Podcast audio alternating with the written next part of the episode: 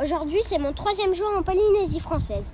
Aujourd'hui, j'ai fait une randonnée 4x4 à travers la vallée de Papineau.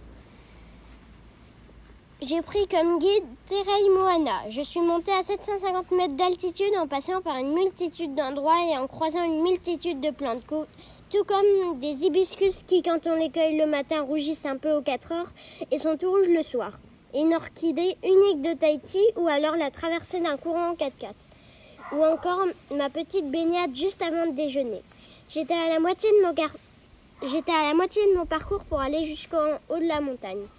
Car Tahiti est un, ancien volcan. Il n'y a qu'une route traversière qui permet d'admirer ce qui reste de l'ancien cratère. J'ai pu voir l'unique lac naturel de Tahiti qui s'est formé après que deux des parties du cratère se sont effondrées.